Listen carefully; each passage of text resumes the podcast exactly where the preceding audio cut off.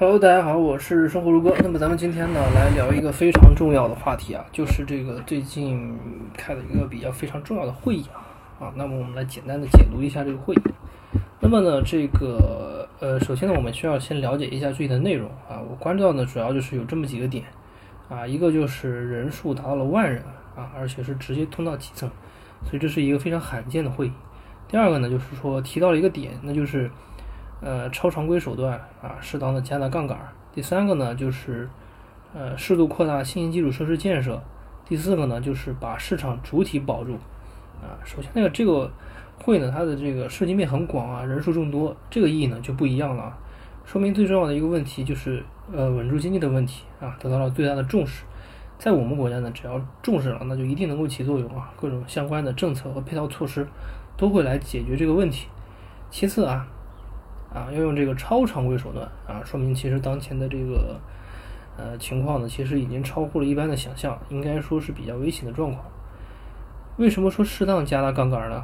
那么其实了解情况的人呢，其实都知道啊，其实我们过去这些年啊，一直都是做一件事儿，那就是去杠杆啊。为什么呢？其实这是一种因为危机一直在积累啊。如果说你不能主动的去降低风险啊，在危机到来的时候。那么你就没有足够的工具去使用啊，这其实也是一种长远思维。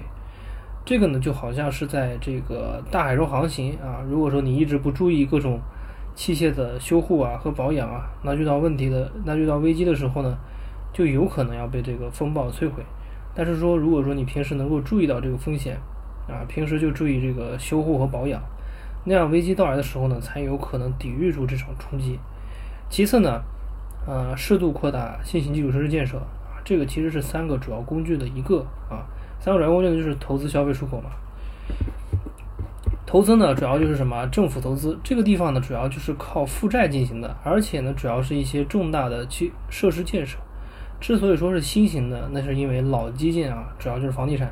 然后一问，房地产这个东西真的不能再大规模搞了啊。一方面呢是大量的房子空无一人，一方面是高企的房价，里面都是泡儿。虽然说现在降杠杆啊，房价降低了不少，但是说实话呢，仍然危险没有解除，所以呢就提到了新型基础设施建设。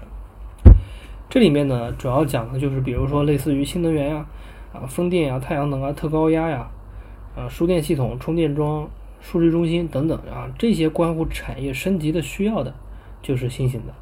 那么这些地方呢，其实也是我们未来投资的重点啊，作为投资者，其实也应该重点关注。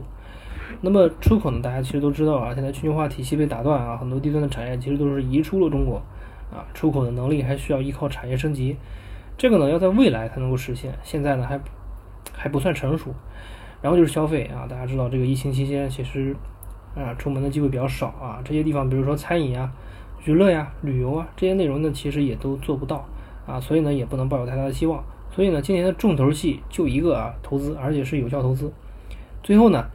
就是这个保证市场主体啊，我们知道今年的这个就业压力是相当大的啊，有一千万家的毕业生需要就业，但是我们必须要注意一点的是啊，就是疫情期间呢，消灭了大量的就业，比如说这个服务业啊，类似于这个旅游、娱乐、餐饮啊这些行业呢，其实是能够吸纳大量的就业的啊，现在这些呢，因为疫情的原因呢，都已经变得无法开展啊，所以很多都生存不了，都破产了。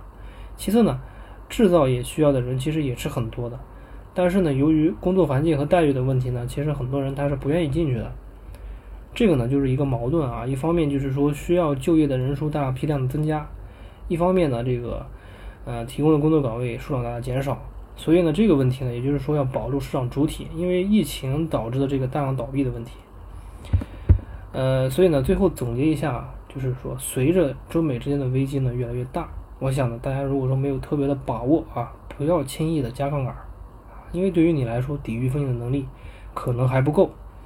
其次呢，就是说经济啊刺激一定是会有大量的宽松的，所以呢，我们可以看到各种利率的下降。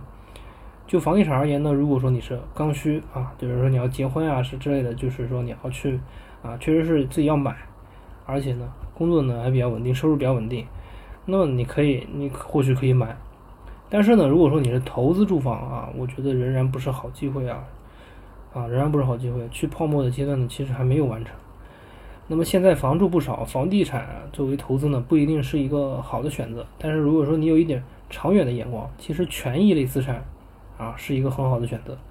那么宽松货币呢，这些一定会有一部分钱，它会往这些地方去啊。中国的资本市场一定是未来的呃资产的重点。其次呢，一定要保护好自己啊，危机来临的时候呢，生命才是最重要的。好，那么咱们今天这个聊的内容呢比较简单，咱们就。嗯，下期节目再见。